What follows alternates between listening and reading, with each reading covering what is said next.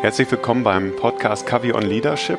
Wir sind heute in Düsseldorf und wir sind hier in der Altstadt und zwar bei Venture Idea. Und mir gegenüber steht der Geschäftsführer und Gründer Lukas Sauberschwarz. Hallo Lukas. Hi Gerd, schön, dass du da bist. Dankeschön. Ihr seid sehr umtriebig im Bereich der Innovation für Großunternehmen. Ihr schreibt Bücher, ihr seid auf Vorträgen. Wie kamst du überhaupt auf diese Idee? Ich sag mal, das Thema Innovation ist ja am Ende das Was ähm, was wir tatsächlich machen. Ähm, das, womit ich mich einfach sehr, sehr intensiv beschäftigt habe, ist vor allem das Warum. Der, das Unternehmen selbst ähm, kam eben genau über das Warum zustande. Das Warum, ähm, unsere Mission, Arbeit zum Vehikel für ein glückliches Leben zu machen. Und ähm, ich sag mal, warum eigentlich so eine Mission? Ich habe meinen mein bisheriges Berufsleben vor Venture Idea in Großunternehmen verbracht, in Mittelständlern, ähm, in Startups und viele Dinge gesehen, die mir, die mir gut gefallen haben, ein paar, die mir nicht so gut gefallen haben und habe da einfach viele, ich sag mal, Wünsche und Bedürfnisse gesammelt. Ähm, zum Beispiel selbstständig zu sein, für mich ein ganz, ganz entscheidendes Thema, um einfach da meiner, meiner Freiheit und Selbstbestimmtheit Rechnung zu tragen. Ähm, gleichzeitig aber, ich sag mal, wenn man jetzt so einen abgedroschenen Begriff wie Work-Life-Balance mal, mal nutzen möchte, ähm, trotzdem natürlich ausreichend ähm, Urlaub machen zu können, vernünftige Arbeitszeiten zu haben, Zeit eben auch für Freunde und Familie zu haben. Ähm, ich wollte total gerne Unternehmen beraten, aber eigentlich nicht wirklich bei den Unternehmen sitzen. Ähm, ich wollte ein kleines Team, ähm, einfach weil ich weiß, dass es mir mehr Spaß macht, dass es auch entsprechend ein effizienteres Setup hat ähm, gleichzeitig aber die ganz Großen beraten. Und du merkst schon, es ist ein bisschen so, ähm, habe ich dann festgestellt, wie beim Bowling, wenn man den ersten Wurf gelandet hat und ganz rechts und ganz links steht noch ein Kegel und man muss sich entscheiden, was man eigentlich will. Denn das, was die Leute mit zurückgespielt haben, ist ja eigentlich eins. Naja, du musst dich schon entscheiden. Entweder du willst selbstständig sein, was auch irgendwo mit diesem Selbst und ständig zusammenkommt, oder du sagst, du gehst in Angestelltenverhältnis und hast eben viel Urlaub und Freizeit. Mhm du musst dich entscheiden, entweder du willst Unternehmensberater sein ähm, oder du möchtest irgendwo flexibel auch deinen Arbeitsort wählen können ähm, und nicht beim Kunden sitzen. Ähm, du musst dich entscheiden, ähm, ob du klein sein willst, dann wirst du aber tendenziell wahrscheinlich eher die kleineren Firmen beraten oder ähm, groß sein willst und dann kannst du die ganzen großen DAX-Konzerne beraten. Mhm. Und für mich war immer klar, ähm, damit hatte ich das Ziel für meine Unternehmung gefasst, nämlich genau all diesen Kritikern, die mir gesagt haben, ich kann nicht beide Kegel gleichzeitig äh, weg, ähm, wegkicken, ähm, entsprechend zur Realität zu machen. Und das ist der Grundstein von Venture Idea und eben dieser Mission zu sagen, ich möchte ein Unternehmen schaffen, ähm, was der Erfüllung meiner und auch natürlich der Lebensziele meiner Kollegen dient, mhm. ähm, statt dass wir fürs Unternehmen arbeiten. Okay, cool. Wie findet ihr das dann heraus in eurem Team? Es ist ähm, tatsächlich ein, ein, richtiger, ich sag mal, Strategieprozess, äh, wenn du so willst. Ähm, wir setzen uns einmal im Jahr zusammen ähm, auf einer sogenannten Strategiewoche. Die findet irgendwo gefühlt möglichst weit weg statt. Ähm, dieses Jahr war es Marrakesch, wo wir ähm, uns alle operative Arbeit ähm, weghalten und tatsächlich ganz klar der Fokus darauf liegt zu sagen, wie wollen wir die Unternehmung für die nächsten zwölf Monate und natürlich dann auch darüber hinaus ähm, so strukturieren, dass sie zu den Lebenszielen passt. Mhm. Und ähm, das ist auch für die Mitarbeiter, für die jetzt mittlerweile Partner von Venture Idea, gar, keine, gar kein einfaches Setup gewesen, weil dafür muss man ja erstmal wissen, was eigentlich die Lebensziele sind, die man so ja. hat. Ähm, aber um das vielleicht vorwegzugreifen, ist es tatsächlich so, dass ähm, zum Beispiel selbst ein Thema wie Innovation ähm, oder Innovationsberatung für uns nicht in Stein gemeißelt ist, sondern es ist eben abhängig davon, ob wir auch zum Beispiel eben jetzt dieses Jahr in Markt haben wir gesagt, ja, genau darauf haben wir weiterhin Lust. Aber wenn sich verändern sollte, dann würde sich auch tatsächlich der, die Ausrichtung des Unternehmens ändern, passend mhm. eben zu den Zielen und Wünschen der einzelnen Mitarbeiter, die hier bei Venture Idea sind. Mhm. Super. Worum kümmern sich dann die Leute bei euch so? Wie habt ihr euch aufgeteilt? Also es ist so, dass ähm, wir einmal die, das Thema Projektleitung haben. Ähm, das machen alle außer ich. Also wir sind ähm, drei, wir sind insgesamt vier Partner. Ich bin der Managing Partner. Die anderen drei Partner sind Projektleiter und steuern wirklich alleine ähm, dann entsprechende Innovationsprojekte mit großen Companies durch. Ähm, Wir haben einen Projektmanager, der unterstützt ähm, die einzelnen Projektleiter und jeder Einzelne hat wiederum eine bestimmte Rolle im Team. Mhm. Beispielsweise Alex ist bei uns zuständig für das ganze Thema Presse, Lisander für das Thema Business Development, ähm, Florian für das Thema Marketing, ähm, ich stärker für das Thema, ich sag mal, Netzwerk und, und äh, Sales. Mhm. Und so ähm, passt das eigentlich alles gut zusammen. Okay. Also das Operative macht quasi jeder und dann dazu diese strategischen Themen mit aufnehmen. Richtig, genau. Mhm. Super. Nach welchen Prinzipien oder Werten, woran orientiert ihr euch in der täglichen Zusammenarbeit? Für uns ist ähm, dadurch, dass das ganze Unternehmen sich nach den Lebenszielen richtet, ähm, sind das auch letztlich die Grundpfeiler, an denen wir uns orientieren. Das heißt, da ist ein unheimlich wichtiger Pfeiler einfach das Verständnis. Also ich sage mal, Empathie ist etwas, was, ähm, was wir sehr aktiv lernen mhm. und auch ähm, immer wieder, wieder versuchen, in die Praxis umzusetzen. Ähm, wir machen da auch regelmäßige Workshops. Ich habe selbst ein, einige Jahre jetzt eine Ausbildung ähm, im Bereich Psychotherapie gemacht ähm, und nutze natürlich auch das Wissen, ähm, was ich mit dem Team teile, um zu verstehen, wie kann ich eigentlich auf der einen Seite natürlich meine, meine eigenen Wünsche und Bedürfnisse kennenlernen, mich auch kennenlernen. Ähm, wie kann ich wirklich so kommunizieren, ähm, dass beide sich tatsächlich verstehen? Ähm, und wie kann ich ein, ein, ein, Setup schaffen, wo jeder das Gefühl hat, dass er wirklich ernst und wahrgenommen wird und eben seine Bedürfnisse maximal eben zur Geltung kommen und berücksichtigt werden im Unternehmen. Mhm. Und wie läuft es von der Kommunikation her? Nutzt ihr da bestimmte Tools oder habt ihr ganz reguläre Face-to-Face-Meetings? Wie stellt ihr euch da auf? Also es ist beispielsweise so, ähm, ich weiß nicht, ob du es oben gesehen hast, ähm, einer der Mitarbeiter, Lesander, arbeitet ja in Paris. Mhm. Ähm, der ist Anfang des Jahres nach Paris gezogen. Warum? Weil seine Freundin eben dort wohnt und für sie war es schwieriger, nach Deutschland zu kommen, als für ihn nach Frankreich.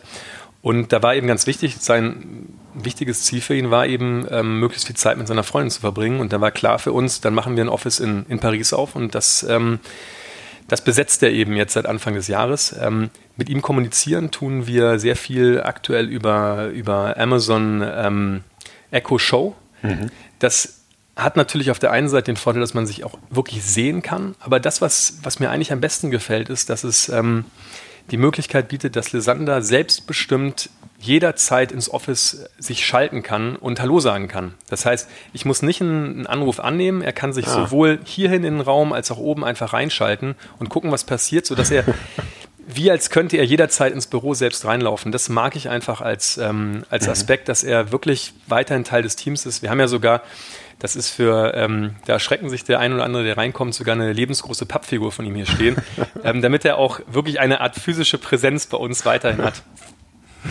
Cool. Gibt es bestimmte äh, Grenzen, wo ihr sagt, okay, ne, alles können wir auch nicht möglich machen, um die Wünsche von jedem hier zu erfüllen?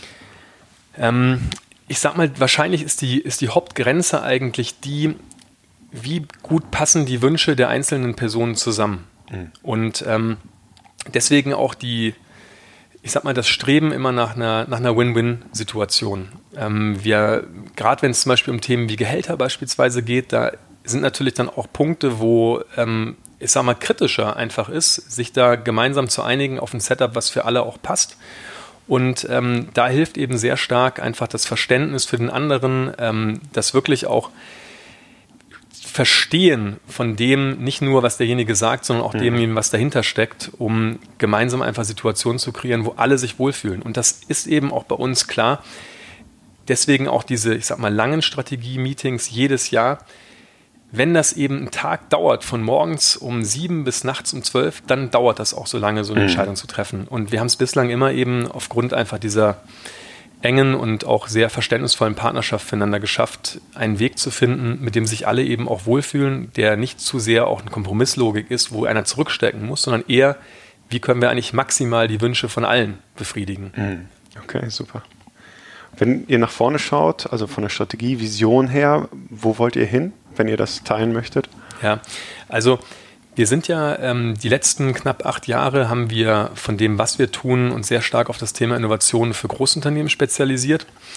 Und ähm, vor zwei Jahren bei dem Strategie-Workshop, ähm, damals in, in, in, Südfrankreich, haben wir ähm, eine ganz richtungsweisende Entscheidung äh, getroffen, nämlich dass wir all das, was wir selber von unseren Prinzipien hier leben, auch stärker mit anderen teilen möchten. Es mhm. ist etwa einfach ein Wunsch, der uns von, von Kunden, von Partnern, von Freunden auch an uns herangetragen wurde.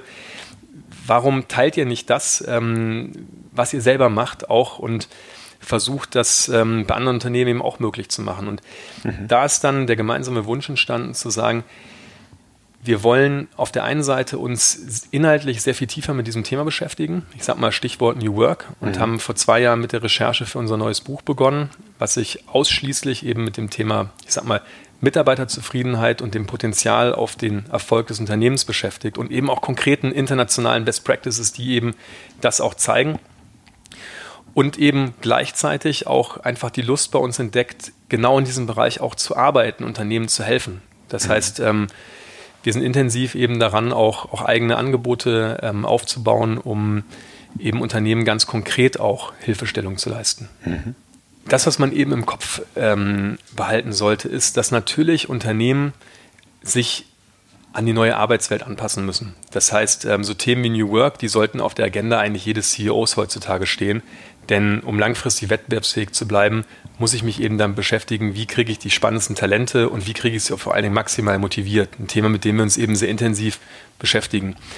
Ähm, und gleichzeitig stellt sich natürlich die Frage, wenn ich jetzt über das Thema Innovation nachdenke, ähm, muss ich eigentlich jetzt mein Unternehmen erst transformieren, damit es dann innovativer arbeiten kann? Oder kann ich eigentlich auch mit dem Setup, mit dem ich mich jetzt befinde, auch schon innovativ arbeiten? Mhm. Und als ich das Unternehmen gegründet habe damals ähm, und mir die Frage gestellt habe, wie kann ich eigentlich, ich sag mal, die großen Räder drehen bei den großen Unternehmen im Bereich Innovation, da war für mich eine Sache ganz klar. In der Sekunde, wo ich mich hinstelle und ich sag mal so salopp, wie andere Berater eben sage, wenn dann, also wenn jetzt das Unternehmen transformiert in dieser oder jenen Logik, dann könnt ihr auch innovativer sein mhm. und mit all den disruptiven Gefahren umgehen, dann mache ich mich letztlich auf der einen Seite abhängig davon, ob Dinge wirklich umgesetzt werden im Sinne von Transformation. Vor allen Dingen ähm, habe ich mich gefragt, ob das wirklich ein für viele Unternehmen realistisches Szenario ist. Zumindest, wenn man jetzt mal kürzere Horizonte als äh, vielleicht drei, vier, fünf Jahre anschaut. Mhm.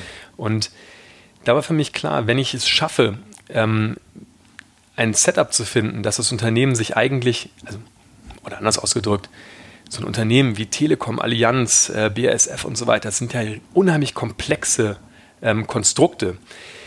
Und wenn man dann erstmal von der Annahme ausgeht, und das war so ein bisschen die Annahme, die ich getroffen habe damals, dass sich so ein Unternehmen vielleicht auch gar nicht verändern kann in den nächsten Jahren, einfach mhm. aufgrund seiner Komplexität, könnte man dann trotzdem mit in diesem bestehenden Setup erfolgreich innovieren? Und die Antwort, die wir jetzt in den letzten Jahren gefunden haben, ist ja. Und ähm, das heißt natürlich nicht, dass man sich nicht trotzdem transformieren sollte, dass man in Richtung New Work-Prinzipien sich verändern sollte. Das heißt aber nicht, dass man jetzt einfach ähm, auf Gedeih und Verderb äh, ausgeliefert ist, dass die Startups einen plötzlich disruptieren, weil mhm. die großen Stärken habe ich natürlich trotzdem als Unternehmen. Ich muss nur wissen, sie zu nutzen in dem mhm. aktuellen Setup. Was, was siehst du vor allen Dingen als Stärken bei den Konzernen? Was ist so die Ressourcendusche, die wir den Unternehmen geben können?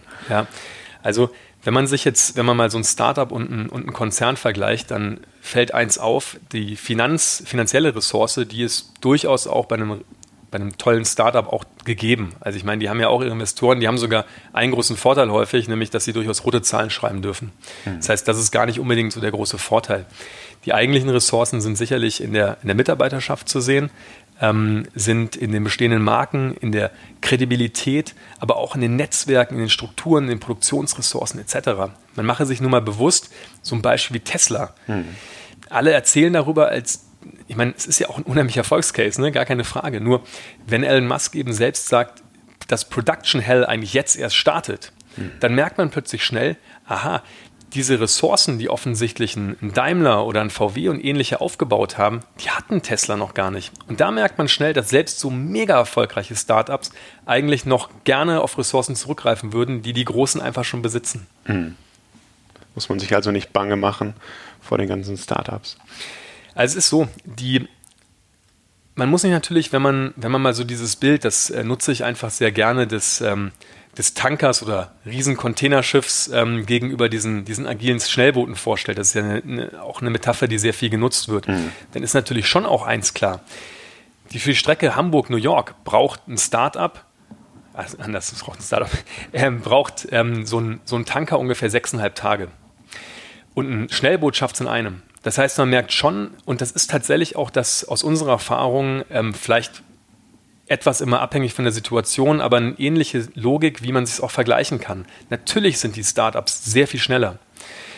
Wenn man sich aber mal vorstellt, dass so ein, dass eben so ein, so ein Schnellboot auch nur eine halbe Tonne transportieren kann, braucht es eben dann auch für die Strecke von Hamburg nach New York, äh, die müsste es 830.000 Mal fahren, um die gleiche Ladung einfach von Hamburg nach New York zu bringen. Ja. Und um da eine Vorstellung zu bekommen, das ist wirklich einmal von der Erde zur Sonne und zurück mhm. und das 18 Mal. Ja. Also, und auch das zeigt eben eine Realität, die vorhanden ist. Ja, die Großunternehmen sind langsamer per se, einfach aufgrund der bestehenden Strukturen, Prozesse etc. Und gleichzeitig bringen sie natürlich eine ganz andere Traktionsstärke mit. Mhm. Sie können einfach eine viel größere Menge an Ladungen transportieren und das gilt es natürlich auch auszunutzen. Mhm. Wie siehst du das Zwischenspiel eigentlich zwischen beiden Startups und äh, Großunternehmen? Weil der eine treibt schon den anderen an und dadurch passiert ja viel Veränderung. Ich sag mal, das ist natürlich ein, ein Segen, dass, ähm, dass so viele Startups oder dass es einfach diese Möglichkeit heutzutage, heutzutage gibt, dass sich dass Technologien einfach weniger produktiv sind, allen zur Verfügung stehen, ähm, viel auch digital möglich ist, dass jeder von uns einfach Startups gründen kann und ähm, dass natürlich dadurch viel mehr Technologien, spannende Angebote etc. einfach auf den Markt kommen. Auch allein die Denke über Pain Points, also über, über Bedürfnisse und, ähm, und Probleme der Nutzer, dass das auch mal den Weg langsam in das Denken der Konzerne findet, ist natürlich großartig. Mhm. Ähm, und deswegen bin ich generell auch großer Fan von Startups. Ich glaube auch, dass Großunternehmen sich, sich durchaus auch ein Gefühl dafür bekommen sollten, ihrem Markt, was sind die relevanten Startups, wie kann ich auch vielleicht mit ihnen kooperieren. Das Einzige, wo, was ich immer merke, was, ähm, was mir zurückgespielt wird, und da sage ich einfach Achtung, wenn der Wunsch dann irgendwann besteht, selber zum Startup zu werden, um einfach diese Agilität aufzubauen. Und das sogar so weit führt, dass man dann gar nicht mehr über die Stärken, die man hat, nachdenkt, sondern vielmehr eigentlich versucht, sich zum Beispiel selbst zu disruptieren mhm. oder rein über Innovationen nachdenkt, die außerhalb des Kerngeschäftes liegen.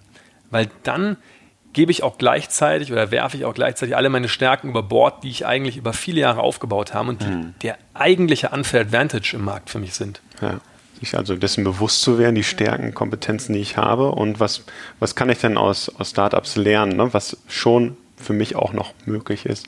Weil vieles, was ihr auch in eurem Innovationsprozess habt, ist ja, man kann nicht einfach jetzt Startup-Methodiken nutzen in Großunternehmen. Was sind da besonders die Unterschiede?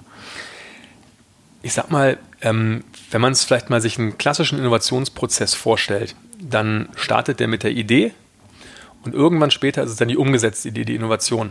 Da haben, ich sag mal, seit 100 Jahren würde jeder sagen, genau so ist der Innovationsprozess. Klar, in FE-Abteilungen läuft es noch ein bisschen anders, weil da Forschung und Entwicklung davor geschaltet ist, aber im Grundsatz ist es ungefähr so gewesen über lange Zeit. Was die Startups, was dieses, ich sag mal, Silicon Valley so in Anführungsstrichen reingebracht hat, insbesondere mit, mit Methoden wie Design Thinking und Lean Startup, ist, den Kunden an den Anfang zu stellen statt mit der Idee zu starten, sich mal die Frage zu stellen, okay, brauche ich denn nicht für die Lösung erstmal ein Problem? Mhm. Weil letztlich diese Kundenzentrierung und der Gedanke, der dahinter steht, einfach relevante Kundenbedürfnisse mit entsprechenden Produkten und Services zu bereichern, das ist natürlich eine super relevante Ergänzung mhm. ähm, für alle Innovationsprozesse. Das, was dann aus meiner Sicht eine Herausforderung ist, wenn es dann aufhört an dieser Stelle. Man sagt, okay, super, dann nehme ich jetzt den Kunden nach vorne und dann baue ich jetzt meine Ideen, iteriere die ähm, und bringe die irgendwann auf den Markt. Vergisst man eine Kleinigkeit, die aber ziemlich groß ist, nämlich bei einem Startup funktioniert das wunderbar, weil da habe ich eine grüne Wiese, auf der ich starte. Mhm. Rund um das Kundenbedürfnis entsteht ja das Unternehmen. Wenn ich aber ein DAX-Konzern bin, ähm, dann habe ich einfach ein, eine, ein Riesenkonstrukt, der schon aufgebaut. Und dann reicht es eben nicht zu sagen, ach super, ich löse jetzt ganz viele spannende Pain Points oder Kundenbedürfnisse. Vielleicht bringen die mich ja als Unternehmen mit meinen Zielen und Bedürfnissen überhaupt nicht weiter, beziehungsweise vielleicht lassen sich auch diese Kundenbedürfnisse von mir als Großunternehmen gar nicht so einfach lösen, wie das ein Startup ja, zum Beispiel ja. könnte. Das heißt, was ich vor das Kundenbedürfnis stellen muss, ist eben, sind die Ziele des Unternehmens. Hm. Ich muss mir die Frage stellen, was möchte ich denn als, als Unternehmen? Und wenn ich jetzt einen DAX-Konzern sehe, klassischerweise, der der möchte gerne den Umsatz vielleicht steigern, der möchte den Profit steigern, der möchte langfristig wettbewerbsfähig werden. Naja, allein das gibt ja schon mir ein Gefühl dafür, welche, ich sag mal, Themen, welche Kundenbedürfnisse mich vielleicht am stärksten zu diesem Punkt auch bringen. Mhm. Und wenn ich mir gleichzeitig noch überlege, dass ich ja, wie gesagt, bestehende Stärken habe, die ich nutzen kann, dann sollte ich ja lieber gucken, dass ich mich in Themenfeldern bewege und fokussiere, wo ich die möglichst gut auch einsetzen kann. Und Pain Points ähm, gibt es letztlich genug, wenn man nur tief genug sucht. Ich sage da immer, wenn man sich so vorstellt, ein Design Thinking, um das vielleicht mal so ganz plakativ zu machen, sucht halt nach dem Pain Point zwischen 0 und unendlich. Mhm. Nur, ich sag mal, wenn man mathematisch das betrachtet, gibt es ja zwischen 0 und 1 genauso unendlich viele Lösungen. Wenn ich aber weiß als Unternehmen, dass zwischen 0 und 1 meine Ziele am stärksten befriedigt werden, ich meine Stärken am besten ausnutzen kann und die bestehenden Restriktionen eben berücksichtigen kann, na, dann sollte ich mich doch bitte auf, den, auf die 0 bis 1 fokussieren, weil ich kann ja eh nicht tausende Projekte gleichzeitig machen, sondern muss da einen Fokus setzen. Mhm. Das ist so dieses Thema, oder wir würden es beschreiben als Einfluss- und Interessenbereich. Ne? Ich muss schauen, wo habe ich denn überhaupt meinen stärksten Hebel, meinen stärksten Einfluss, um dann auch sagen zu können, nee, dieser Pain Point, der ist im Interessenbereich. Ja, da, da sind wir nicht, das ist nicht unsere Kernkompetenz und spielt uns auch gar nicht in unsere Ziele rein und da dann auch Abstand zu nehmen. Wie, wie sind so deine Erfahrungen? Weil es klingt manchmal so, dass ähm, die Unternehmen dann große Angst haben, aber dann plötzlich vor jedem Startup so ungefähr, weil alles disruptiv sein könnte. Wie kommt man davon? Wie kann man damit gut umgehen? Ich glaube, was, ähm, was wichtig ist, sich bewusst zu machen, ist, dass ähm, das eine, glaube ich, der Fakt ist, man liest immer über Startups wie Airbnb, Uber, Tesla, Alibaba und so weiter, die ganze Branchen disruptieren.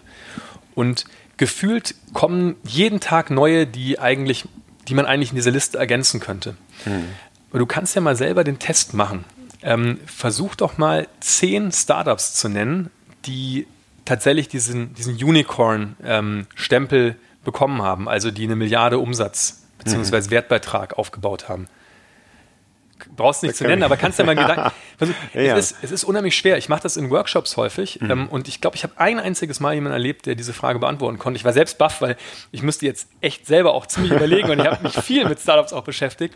Es bleibt eben immer bei den gleichen und da kann man auch, kann ich nur sagen, mal darauf zu achten, es sind eben immer wieder Uber, mhm. Airbnb, Tesla ja. und so weiter, immer die gleichen üblichen Verdächtigen. Und das macht auch Sinn, weil es gibt weltweit nicht mal 200 sogenannter Unicorns. Wenn man mhm. sich aber überlegt, wie viele große Unternehmen es eigentlich auf der Welt gibt, wird schnell klar, da wird mit zweierlei Maß gemessen. Also natürlich ist es wichtig, da ähm, offen zu bleiben und auch eine gewisse, ich sag mal, eine gewisse Angsthaltung ist ja nicht unbedingt schlecht, weil die lässt einen, ich sag mal, aufmerksam bleiben für das, was passiert.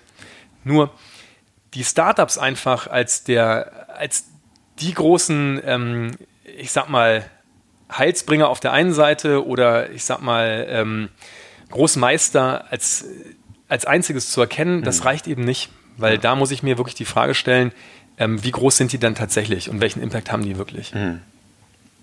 Wenn du an die Unternehmenslenker da draußen denkst und die Führungskräfte, was siehst du, ähm, was ist ganz wichtig so für die kommende Zeit, für heute und für morgen? Ähm, welche Haltung braucht es, um, ja, um, um sich gut auszurichten? Also ich glaube, was, was wichtig ist ähm, in der heutigen Zeit, ist das Verständnis, dass es vor allen Dingen um den Menschen geht. Hm. Denn dadurch, dass einfach viele Faktoren, die früher sehr restriktiv waren, wie beispielsweise Technologien, Ressourcen etc., heute letztlich allen verfügbar sind, kann ich mich eigentlich vor allen Dingen über die Menschen auch differenzieren. Und äh, spannendes Beispiel WhatsApp, also 100 Mitarbeiter für x Milliarden an, an Facebook verkauft. Da merkt man schon, welche Wertschöpfung eigentlich so ein einzelner Mitarbeiter mittlerweile bringen kann. Hm.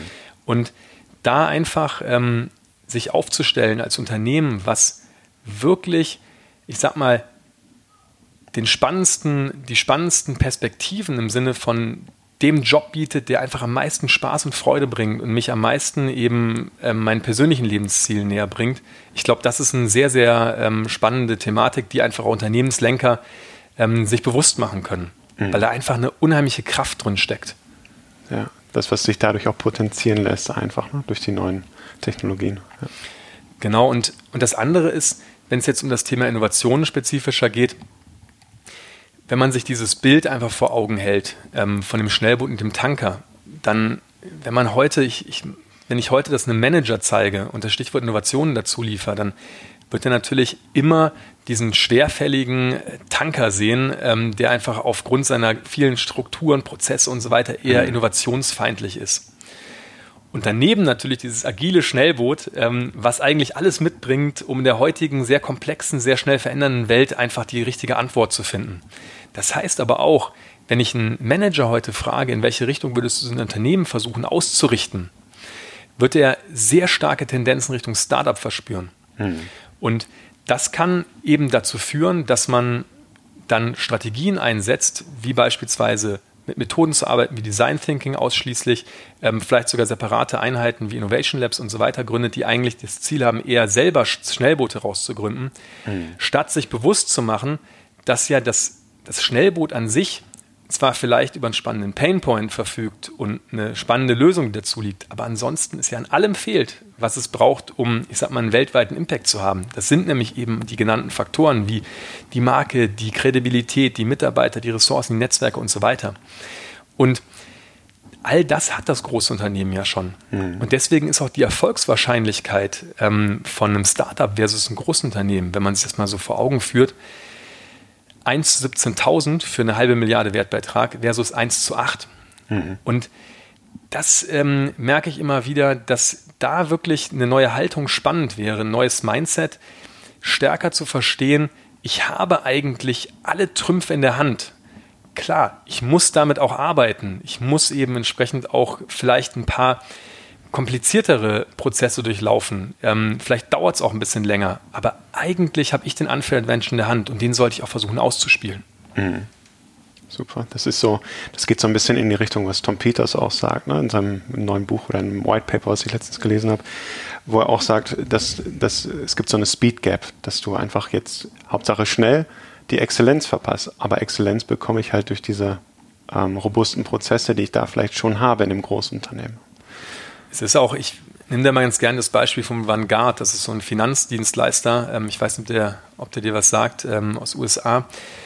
Und vor einigen Jahren kam das Thema Robo-Advisor ähm, ziemlich stark auf in den USA. Und da gab es drei wirklich große Startups, die, die Vanguard einfach über diese Technologie mit dem Robo-Advisor ziemlich schnell einfach relevante Kundenströme und Umsätze abgezogen haben und wirklich so als die Stars galten. Es war eigentlich klar, Vanguard ist kurz davor, disruptiert zu werden. Mhm. Und tatsächlich ähm, hat Vanguard dann ähm, einige Zeit später das Thema selbst aufgegriffen, hat relativ lange auch in der Entwicklung ihres eigenen Robo-Advisors gearbeitet, ähm, kam also, ich weiß nicht, zwei, drei, vier Jahre später eigentlich als diese Robo-Advisor-Startups auf den Markt. Allerdings haben sie eben das, was sie, was sie schon haben, nämlich den bestehenden Kundenstamm, aber vor allen Dingen auch die ganzen Mitarbeiterressourcen mit in diesen Robo-Advisor reinbringen können. Zum Beispiel, wenn es Probleme gibt, konnte ich dann eben Mitarbeiter sprechen. Ich kann natürlich meinen riesen Kundenstamm auch anschreiben und Angebote machen. Und die haben es in, in kürzester Zeit geschafft, wirklich diese drei Startups als Gesamtheit ähm, mhm. deutlich auszuperformen. Mhm. Und da merkt man schon, ja, natürlich waren die schneller. Ähm, und natürlich hat das auch länger gedauert, wahrscheinlich bei Vanguard dieses Thema zu entwickeln, als bei den Startups. Aber dann kann ich einfach mit so einer Power in den Markt gehen. Und das ja. einfach sich immer wieder bewusst zu machen, auch die eigenen Stärken ähm, in den Fokus zu stellen. Ich sage mal ganz banal, Selbstbewusstsein als Großkonzern mhm. wiederzuerlangen. Ja. Und die Sorge um die Startups eigentlich zu nutzen, als eine gewisse Achtsamkeit zu gucken, was passiert denn da, um dann halt größer und besser an den Start zu gehen. Genau, ich kann ja auch immer noch mit den Startups kooperieren. Ich kann mhm. theoretisch Startups kaufen. Ähm, ich habe ganz, ganz viele Möglichkeiten.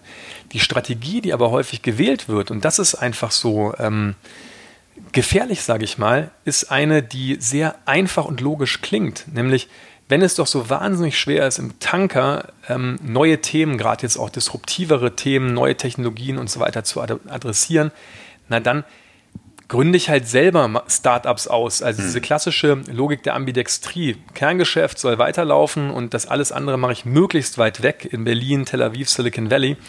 Aber da laufe ich eben schnell in die Falle rein, ähm, dass eben die Erfolgschancen dann auch nur so hoch sind wie im Startup. Ja. Wir haben ja gehört, 1 zu 17.000 versus 1 zu 8. Also mhm. das äh, muss ich mir eben dann auch bewusst machen.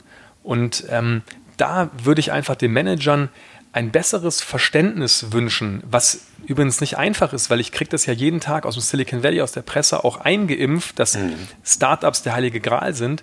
Nur, wenn ich doch schon ein Riesenunternehmen mit allen Assets habe, dann sollte ich mir lieber Gedanken machen, wie ich die eben nutzen kann, ähm, um neue Themen zu adressieren, als einfach den, ich sag mal, vermeintlich einfacheren Weg zu wählen, zu sagen, so schwierig alles im Großen, wir machen lieber alles in kleinen Einheiten. Ja. Also sich bewusst werden über die eigenen Stärken, schauen, was auch im eigenen Einflussbereich ist und wo man eigentlich auch hin möchte, was nicht dazu zählt, um dann da mehr in diese Richtung zu gehen, mehr umzusetzen äh, von den Innovationen, die wirklich greifen. Super. Lukas, vielen herzlichen Dank fürs Gespräch. Ja, hat Spaß gemacht. Vielen Dank. Und ich wünsche euch noch viel, viel Erfolg auf eurem Weg und wohin es euch dann auch immer wieder führen wird. Das ist ja sehr agil im Endeffekt auf einer jährlichen Basis. Von daher toi, toi, toi und alles Gute. Ganz herzlichen Dank, Gerd.